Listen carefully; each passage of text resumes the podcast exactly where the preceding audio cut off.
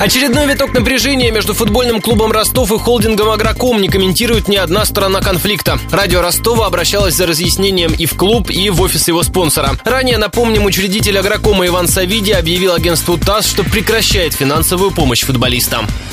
Контекст. О том, что Агроком может прекратить спонсировать Ростов, говорил еще месяц назад гендиректор холдинга Сергей Сапотницкий. А все из-за того, что клуб не выполнил условия спонсорского соглашения. Команда получила от Агрокома 110 миллионов рублей, написали тогда «Известия». За эти деньги футболисты должны были выйти на матчи Лиги чемпионов в форме с символикой Агрокома. Форма была пошита, но с Баварией и ПСВ Ростов играл в футболках и шортах без рекламы. В команде объяснили, у клуба уже есть титульный спонсор ТНС «Энерго», а по регламенту УЕФА менять его в Лиге чемпионов запрещено. Следом появилась информация, что шефство над желто-синими якобы собирается взять компания «Донэнерго», акции которой принадлежат донскому правительству. Примечательно, что недавно назначенный гендиректор клуба Владимир Крупин входит в совет директоров энергокомпании. Ранее она неоднократно помогала футболистам. Например, в мае выделила 150 миллионов рублей для погашения долга по зарплате.